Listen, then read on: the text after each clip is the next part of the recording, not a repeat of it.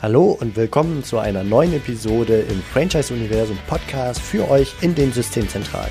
Mein Name ist Steffen Kessler und ich helfe euch, die passenden Menschen zu finden und von euch zu überzeugen, um sie dann zu erfolgreichen und das ist mir wichtig, zufriedenen Franchise-Partnern zu machen.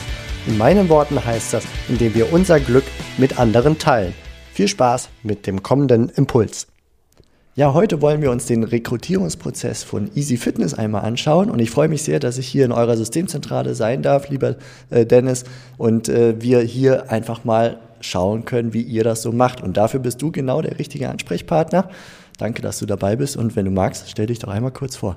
Ja, mein Name ist Dennis Joos. Ich äh, leite die Expansionsabteilung jetzt schon mittlerweile über sechs Jahre.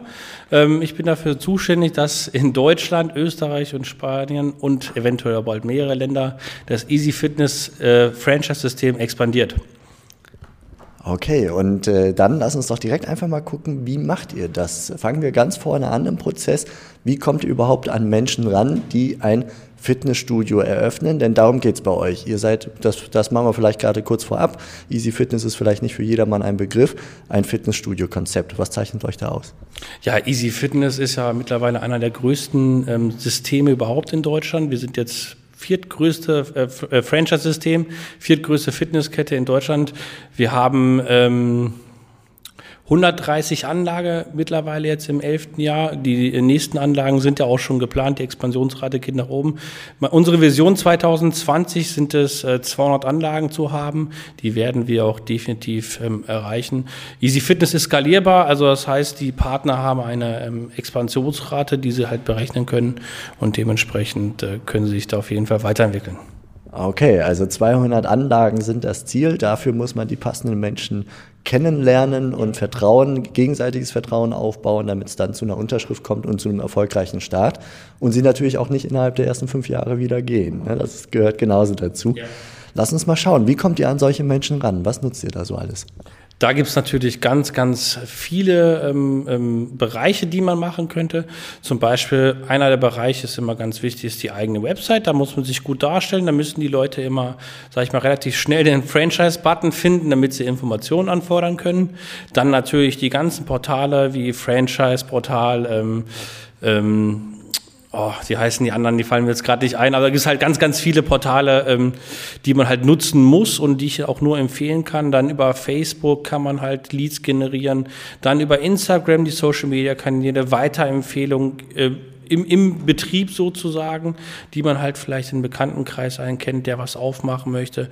Dann die Weiterempfehlung von Kunden ist auch immer ganz, ganz wichtig. Die sollte man auch nicht vernachlässigen, dass man mit den spricht, Mensch, wenn du zufrieden bist, frag doch mal auch in, in, in deinem Bekanntenkreis nach.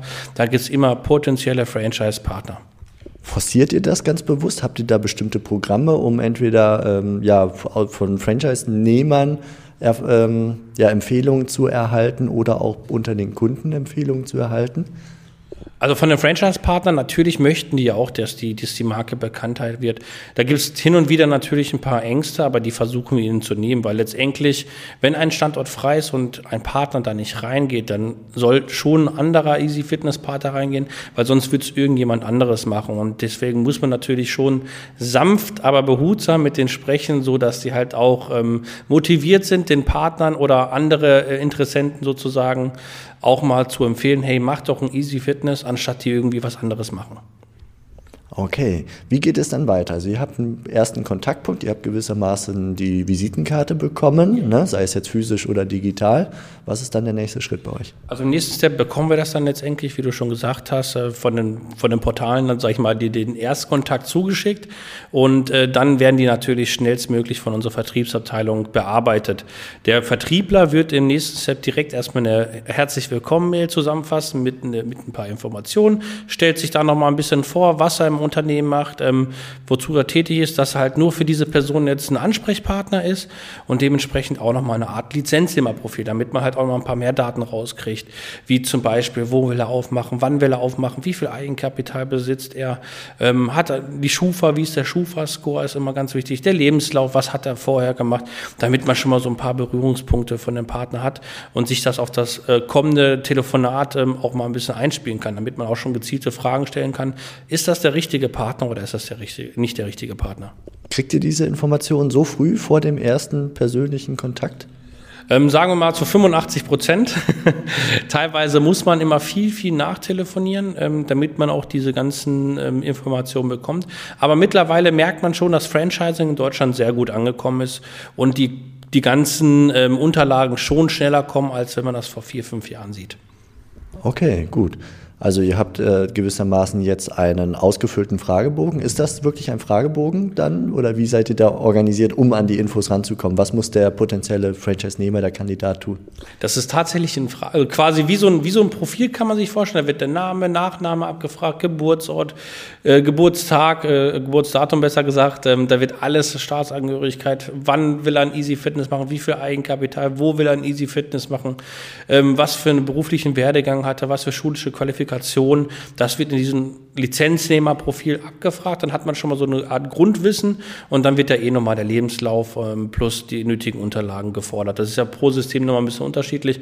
Aber was ich mir halt immer anzeigen lassen würde, ist einmal die Schufa-Score. Hat er eine schlechte Schufa, kann man schon nicht viel weiser machen, weil man ja keine Finanzierung bekommt, hat er Eigenkapital. Das sind so wichtige Faktoren, die man schon, sage ich mal, berücksichtigen muss, ob man da weitermacht oder nicht.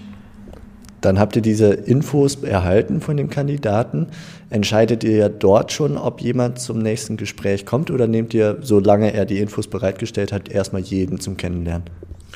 Also grundsätzlich, wenn es in der richtigen Richtung geht, nehmt laden wir zumindest schon mal fast jeden ein. Ich will jetzt nicht jeden sagen, weil äh, manchmal hat man ja auch schon beim Telefonaten Gefühl, das passt einfach nicht zueinander.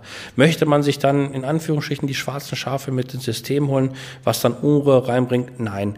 Man, man versucht natürlich immer bestmöglich viele einzuladen, aber wenn es nicht passt, dann passt es nicht. Ähm, aber wenn es passt, dann laden wir natürlich sehr gerne ein. Dann ähm, lernt man sich in der Systemzentrale nochmal kennen, schaut sich äh, in den Augen, spricht über viele Dinge, lernt, wie gesagt, gesagt, lernt man auch die, die Sympathie kennen des Partners ähm, und da merkt man auch schon relativ zeitnah, passt es oder passt es nicht und dann werden halt dieses Thema auch nochmal vorgestellt. Das erste Gespräch vor Ort bei euch in der Systemzentrale, das findet hier in diesem Raum statt, in dem wir sitzen. Es ist ein Flatscreen an der Wand, ein paar äh, Bilder und interessanterweise auch eine Aufzeichnung, die äh, oder ein, ein Flyer beziehungsweise an der Wand hängend, ähm, der Verlauf, der Prozess bis zur Eröffnung des Fitnessstudios. Also ihr nehmt den Franchise-Nehmer im Erstgespräch richtig an die Hand und sagt, guck mal, das ist dein Fahrplan, so kann das ausschauen, wenn du bis zum Ziel läufst. Wie kommt das an? Also selbstverständlich kriegt der Partner nicht nur das in der Hand, der kriegt eine vorbereitete Easy Fitness Mappe, äh, gebrandet in unseren, in unseren Farben, wo einmal diese Zeitleiste dabei ist, wo einmal ein Blog von Easy Fitness dabei ist, wo einmal unsere Kampagne VR Franchise drin sind, das heißt, wir zusammen sind Franchising. Ähm, das, das kriegt er alles damit rein, damit er auch Berührungspunkte für ein Easy Fitness hat. Der fühlt sich natürlich geehrt, der sagt so, Mensch, ich komme jetzt hier hin, was natürlich ja auch schon eine Wertschätzung ist, dass er hier hinkommt nach Hannover in unsere Zentrale. Ähm, das finden wir natürlich auch super. Das ist, finde ich, nicht selbstverständlich. Und dementsprechend kriegt er von uns auch nochmal eine Wertigkeit mit, diese Mappe, mit auch einem Blog mit drin, ähm, unsere Systeme nochmal erklärt. Und die Zeitleiste kommt natürlich immer sehr, sehr gut an, weil die Partner wissen, okay, so könnte es laufen, wenn alles vernünftig läuft. Ich habe dann einen Zeitplan, wie ich ein Easy Fitness aufmache. Ja, das, was du beschreibst, das ist das, was ich gerne mal auch hier im Podcast schon genannt habe. Das ist ein ständiges Geben und Nehmen. Der Kandidat wird nicht bereit sein, ganz viel über sich preiszugeben, wenn er von der anderen Seite, also sprich von euch, nicht genauso Infos, äh, auch sensible Infos im Zweifelsfall dann wiederum zurückbekommt. Ne? Und äh, was bekommt ihr von ihm im Erstgespräch? Also die Sympathie hast du gerade angesprochen.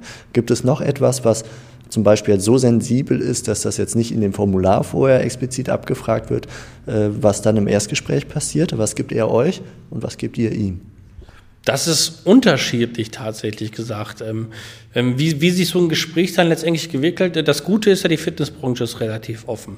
Teilweise kommen die dann auch mit den Lebenspartnern hin, erzählen dann ganz, ganz viel, was so geschehen ist, ob eine Scheidung dahinter steht ähm, oder ob eine Wiedervereinigung oder sonst irgendwas wenn die schon vor Ort sind, dann sind die Gespräche zu, zu 95 Prozent sehr, sehr offen und geben sehr, sehr viel Preis, so dass man den Partner auch gut einschätzen kann. Ist es ein beständiger Partner? Hat er die, die Durchhaltungsvermögen? Hat er die Ausdauer, um letztendlich auch so, so einen Prozess, das, das, das Selbstständigwerden auch durchzuhalten? Weil das ist ja auch keine leichte Aufgabe. Das unterschätzen immer ganz, ganz viele. Aber letztendlich haben die ja einen starken Partner und deswegen ähm, unterstützen wir die ja auch da. Und ihr habt noch einen weiteren Vorteil, ihr habt nämlich das Fitnessstudio, also ein echtes Fitnessstudio direkt unten unter euren Fuß, Füßen gewissermaßen im Erdgeschoss. Ähm, wie wichtig ist das, dieser frühe Blick in ein solches Studio? Oder kennen die das in der Regel schon, weil sie dann in, ihrem, in ihrer Gegend schon in einem Easy Fitnessstudio waren? Das ist 50-50 tatsächlich. Manche machen sich schlau und fahren schon in anderen Studios. Aber ich präsentiere tatsächlich gerne immer drei Easy Fitness Studio. Einmal das hier unten, das ist ähm, schon mittlerweile jetzt acht Jahre alt. Dann fahre ich hier noch in der Nähe hin. Das ist ein Studio, das hat jetzt anderthalb Jahre geöffnet. Und dann fahre ich nochmal gerne ähm, ins Studio, was relativ neu ist, damit die auch mal die Entwicklungsschübe äh, sehen, dass die halt auch sehen, hey, auch wenn ich ein Studio habe, muss ich halt immer investieren. Das ist ja nicht nur im Fitnessstudio so, das ist an jedem ähm, System in jeder Selbstständigkeit, dass man halt sich immer weiterentwickeln muss und nicht stehen bleiben darf. Gibt es am Ende des Erstgesprächs irgendeine Art von Commitment von beiden Seiten? Sagt ihr euch gegenseitig, jo, das passt oder nicht? Oder ist das typischerweise Bedenkzeit und man telefoniert nochmal? Wie geht es da weiter? Also, das ist eine gute Frage. Ähm, grundsätzlich werden die Weichen schon gestellt, wenn man sich die Flächen anguckt tatsächlich. Ähm, da merkt man schon die Sympathie. Ähm, viele Partner sagen schon während der Fläche, oh ja, ich möchte, ich bin begeistert, wann kann ich starten, wo kann ich unterschreiben? Wo ich die dann tatsächlich immer noch so ein bisschen bremse, äh, ähm, einfach nur um Verständnis auch zu zeigen. Ich sag so, alles gut, mich freut das, dass ich so eine Zusage von euch kriege, aber ihr müsst trotzdem noch mal ein, zwei Tage drüber denken, plus mir ein Feedback geben, was für offene Fragen sind, weil ähm, man muss sich in der Lage reinversetzen eines, eines äh, jungen, ähm, wilden, äh, hungrigen Mann, der Lust hat, unbedingt was zu machen, aber sich gar keine Gedanken drüber gemacht hat. Und letztendlich kommen ihm hinterher nochmal viele Fragen, die dann trotzdem positiv verlaufen, aber dann hat er nochmal ein ganz, ganz anderes Gefühl und eine ganz andere Wertigkeit, sodass die merken, Mensch, der will mir jetzt gerade gar nichts verkaufen, der will mir auch helfen. Und das ist ganz, ganz wichtig, dass man dieses Gefühl gibt. Okay, wie ist denn ähm, ein Schritt nochmal zurückgedacht, so ungefähr die Quote zwischen Anzahl an Kontakten, die ihr haltet, und Leute, die hier in die Systemzentrale rankommen? Trackt ihr das? Ähm, das, das checken wir tatsächlich. Die Quote ähm, an Kontakten, sagen wir mal, wenn wir jetzt 100 Kontakte kriegen, kommen ungefähr 30 Prozent in der Systemzentrale. Das kann man so gut sagen, ja. Das ist ein guter Schnitt. Also aus hunderte losen Kontakten schon mal 30 gute Gespräche oder 30 Gespräche, jetzt erstmal ohne Wertung. Ja. Wie geht es dann weiter? Wie viele gehen dann in den nächsten Schritt? Da kann man dann ungefähr nochmal sagen, so, ja, fünf bis zehn Prozent. Das ist, das ist schwer messbar. Das ist echt jahresabhängig, kann man fast so sagen, aber fünf bis zehn Prozent kommen dann in den engeren Gesprächen. Ich finde die Quote trotzdem relativ gut in der Anzahl der Leads, die wir generieren. Ähm, dementsprechend kommen dann, dann schon einige Studios rum im Jahr. Okay, gut, dann gehen wir einen Schritt weiter. Was passiert danach? Also jemand war hier und äh, du hast ihm gesagt, okay, du bist so begeistert, oder vielleicht ist er, zeigt er auch nicht die große Begeisterung. Ähm, auf jeden Fall ist nochmal drüber nachdenken angesagt und dann kommt ein weiterer Kontakt per Telefon oder was ist der nächste Schritt? Genau, dann kommt der nächste Kontakt per Telefon, ähm, meistens so zwei, drei Tage nach dem Termin, damit er sich auch mal ein bisschen Gedanken gemacht hat. Dann werden die nächsten Schritte besprochen. Passt alles, wird dann der Vorvertrag auch gemacht. Das ist halt so der nächste greifbare Schritt. Wenn der Vorvertrag da ist, dann haben sie sich ja schon für Easy Fitness entschieden und sagen, okay, ich, ich möchte jetzt weitermachen und dementsprechend wird dann dieser Vorvertrag gezeichnet. Und dann kommt ja schon der nächste Step und ähm, dann geht's ins Eingemachte letztendlich. Vorvertrag, welche Bedeutung hat er für euch? Der Vorvertrag hat für uns zwei Bedeutungen. Einmal natürlich der Partnerschaft, äh, der Partner möchte eine Partnerschaft mit uns eingehen und da steckt ja auch ein gewisser Wert dahinter. Der Vorvertrag ist ja nicht umsonst, da, da müssen die ja quasi eine Gebühr äh, für hinterlegen und dementsprechend weiß man schon, okay, das ist jetzt richtig, richtig ernst, die haben Lust und wenn der Vorvertrag da ist, dann wird es auch äh, zu 98, 99 Prozent ein Easy Fitness. Habt ihr das immer schon gemacht, dass ihr mit dem Vorvertrag eine Gebühr aufnehmt? Ja. Ja, seit ich im Unternehmen bin, auf jeden Fall. Davor, denke ich, war es auch schon soweit. Ähm, aber ja, die, die Vorvertragsgebühr gibt es eigentlich schon immer. Okay, jetzt habt ihr die Unterschrift im Vorvertrag. Was ist der nächste Schritt? wir Vertriebler sind da schon immer hungrig. Dementsprechend haben wir ja trotzdem schon teilweise ähm, Standorte im Vorfeld gesucht und ähm, dementsprechend schon verhandelt. Dann präsentieren wir dem Partner natürlich die ganzen Standorte, damit wir auch zeitnah dann einen, einen Abschluss haben, dass wir zeitnah einen Standort für den Partner haben, damit wir dann halt auch die nächsten Schritte einläuten können. Weil so eine Standortsuche kann auch mal ein bisschen länger dauern, wenn die Partner spezielle Gebiete haben. Deswegen versuchen wir immer schon im Vorfeld was zu suchen, aber das wäre so der nächste Schritt, dass man halt die Immobilien findet, verhandelt und dann den Mietvertrag unterschreibt. Ich höre daraus, korrigiere mich, wenn ich das falsch interpretiere, aber ihr nehmt ihm an der Stelle sehr viel ab. Also die Suche nach Immobilien, da geht ihr mit ziemlich viel Aktivität rein. Teils. Wir, wir erwarten das natürlich auch von den Partnern. Aber wir haben halt die Erfahrung, dass wir da relativ ähm, schneller durch unser Netzwerk was finden. Aber verlangen natürlich auch von unseren Partnern, dass die auch mitsuchen. Die müssen nämlich Feuer und Flamme für den Standort sein. Das ist ganz, ganz wichtig, damit die mit einem guten Bauchgefühl auch da reingehen und dementsprechend auch wissen, okay, das ist jetzt mein Baby, hier möchte ich jetzt Vollgas geben. Okay, und dann haben wir also eine, eine erfolgreiche Immobilienverhandlung geführt. Es gibt ein potenziellen Standort, der gut ausschaut, der ein schönes Bauchgefühl mitbringt. Was passiert danach? Dann muss der Partner einmal eine Marktbetrachtung machen, um sich den, den Standort auch anzuschauen, um auch, wie gesagt, nochmal ein gutes Bauchgefühl zu kriegen. Parallel wird der Mietvertrag angefordert. Ähm, wo man halt auch nochmal abweichen muss, ist, ist der Mietvertrag auch in Ordnung. Der wird dann halt einmal von uns überlesen. Aber wichtig ist, dass der Partner das nochmal rechtlich prüfen lässt, damit er da keine falschen Schritte eingeht. Weil wir sind ja keine Rechtsberatung, deswegen ähm, wir, wir schauen schon drüber und geben vielleicht mal ein paar Anmerkungen, was gut ist oder was nicht ist. Aber letztendlich muss er vom Anwalt auch geprüft werden und das muss er uns auch vorlegen, damit er da auch 100% safe ist. Wie geht's dann weiter? Ja, dann, dann geht's in Eingemachte, dann wird der Mietvertrag unterschrieben mit vorbehaltlichen Klauseln, wie zum Beispiel die Nutzungsänderung, das ist ein ganz wichtiger Punkt, Finanzierung, Zusage, ähm, Lizenzvertragsunterschrift und Baugenehmigung.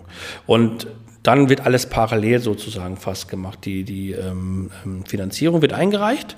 Das dauert immer im Schnitt so, ja, Vorbereitung zwei Wochen, ähm, Hausbank auch nochmal zwei Wochen und sechs Wochen circa die KfW. Dann wird die Nutzungsänderung auch parallel schon eingereicht, weil das kann von zwölf Wochen bis äh, 36 oder länger dauern. Äh, das ist leider kein Zeitraum. Die Städte sind dann nicht immer so die schnellsten und dementsprechend dauert das immer. Wenn diese beiden Gegebenheiten da sind, wie Nutzungsänderung und Finanzierungszusage, dann wird der Lizenzvertrag unterschrieben und dann wird quasi hier nochmal vor Ort ähm, das das alles durchgegangen, der Vertrag wird nochmal komplett durchgesprochen mit dem Partner, dann kommt der Partnermanager dazu, der Öffnungscoach, die Marketingabteilung, also der Partner lernt alle Abteilungen nochmal vernünftig kennen, es wird alles besprochen, wann wird sein Eröffnungsdatum sein, wann wird der Vorverkauf beginnen, wann wann bekommt er halt die nächsten Schritte, wann bekommt er die Einarbeitung, diese ganzen wichtigen Thematiken sozusagen werden Ihnen dann nochmal hier erklärt. Und dann Worauf ich sehr stolz bin, gibt es nochmal ein, ein Ritual, wie du zu unserer linken Seite siehst. Da ist unsere große Landkarte und das kann ich nur jedes Franchise-System ähm, raten. Macht so eine Landkarte und lasst den Partner seinen eigenen PIN in seine Stadt reinstecken, plus ein Foto. Das, das gibt den Partner so ein gutes Gefühl, weil das dann sagt, okay, jetzt fange ich an. Das ist wie so ein Kick-Off-Start und dann, und dann sind die Feuer und Flamme.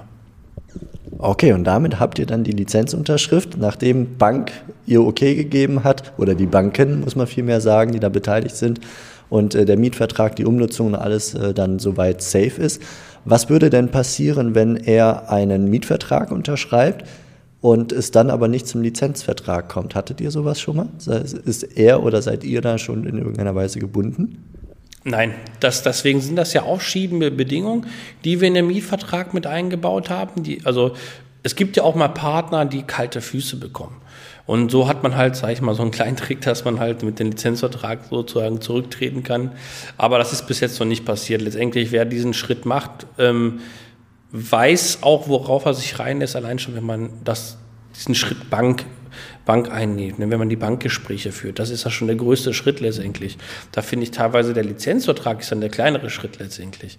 Aber ähm, das sind halt einfach alles aufschiebende Bedingungen, wo beide Seiten, ob Vermieter oder Lizenzpartner, nochmal eine Möglichkeit haben, um zurückzutreten. Inwiefern unterstützt ihr den Partner im Vorfeld eines Bankgesprächs? Also Businessplanerstellung oder auch äh, eine Simulation eines solchen Gesprächs, um zu überzeugen als charismatischer Unternehmer oder ähnliches. Was passiert da von eurer Seite? Das haben wir teilweise ausgesourced. Wir haben da einen Profi in der Hand genommen. Wir haben es im Vorfeld jahrelang immer begleitet und, und mitgeholfen sozusagen. Aber ähm, man hat gar nicht das nötige Fachwissen von einem Finanzierungsexperten.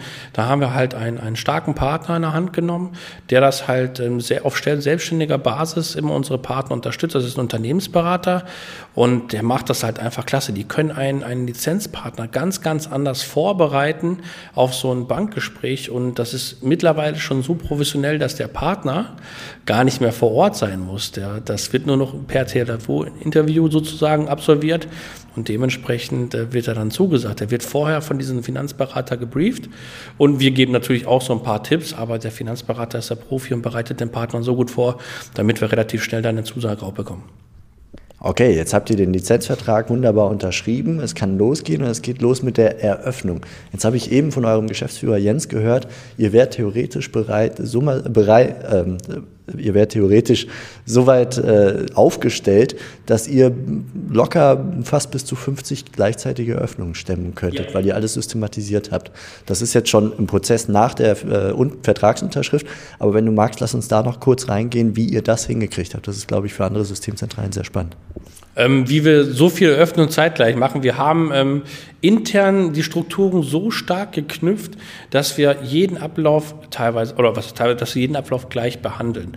Ähm, es ist dann quasi acht Wochen Umbau, wie ich ja gerade schon erwähnt hatte, bei Lizenzvertrag Unterschrift wird eine genaue, auch wie eine Timeline sozusagen festgelegt, wer was macht, wer wann was macht ähm, und wer wann übergibt. Zum Beispiel wird der ähm, Eröffnungscoach mit übergeben, parallel läuft der Umbau. Das sind dann halt auch immer externe Firmen, die das machen. Da haben wir auch viele Partner in der Hand. Aber selbst bringt manchmal der eigene Partner auch Firmen mit. Dann ähm, dementsprechend, wie gesagt, der Umbau, der Vorverkauf hat, hat eine Terminierung, Terminierung gekriegt. Da greift dann auch das Marketing schon ein, wenn dieser Vorverkauf beginnt. Die arbeiten ja schon alle seit äh, Lizenzvertrag Unterschrift. Da wird ja alles vorbereitet, dass man zu diesem Startschuss letztendlich Vollgas geben kann und das alles reibungslos funktioniert. Wie der Einkauf, die Gerätebestellung, das Marketing. Wir öffnen ja schon unsere Studios mit 800 bis 1000 Mitglieder, teilweise schon fast im Break-Even-Point. Und das muss ja alles gut vorbereitet werden, dass der Partner auch vernünftig sozusagen ähm, da öffnen kann. Und natürlich auch ähm, vorgreifend die Einarbeitung, die muss ja auch durchstrukturiert werden, wo dann 10, 15 Partner gleichzeitig eingearbeitet, eingearbeitet werden. Lieber Dennis, vielen herzlichen Dank, dass du uns den Einblick in euren Rekrutierungsprozess gewährt hast. Und ja, euch alles Gute und äh, einen guten Weg bis zu den 200 Studios im nächsten Jahr. Das werden wir erreichen. Vielen Dank. Hat mir sehr viel Spaß gemacht. Immer gerne wieder. Ciao. Das war's für heute von mir hier im Franchise Universum Podcast. Ich freue mich, wenn für euch ein passender Impuls dabei war und wenn ja, dann leitet ihn gerne an eure Kollegen innerhalb der Systemzentrale weiter und ganz besonders empfehlt sehr gerne diesen Podcast an eure befreundeten Franchisegeber und Franchise-Manager, denn es ist natürlich noch lange nicht jeder in der Podcast-Welt angekommen. Und sehr gerne hinterlasst mir eine nette Bewertung auf iTunes. Das hilft mir, diesen kleinen Nischen-Podcast für die Franchise-Wirtschaft leichter auffindbar zu machen. Ich wünsche euch eine gute Zeit, teilt euer Glück, euer Wissen, euren Erfolg mit euren Franchise-Partnern. In diesem Sinne macht es gut, bis zur nächsten Episode. Ciao.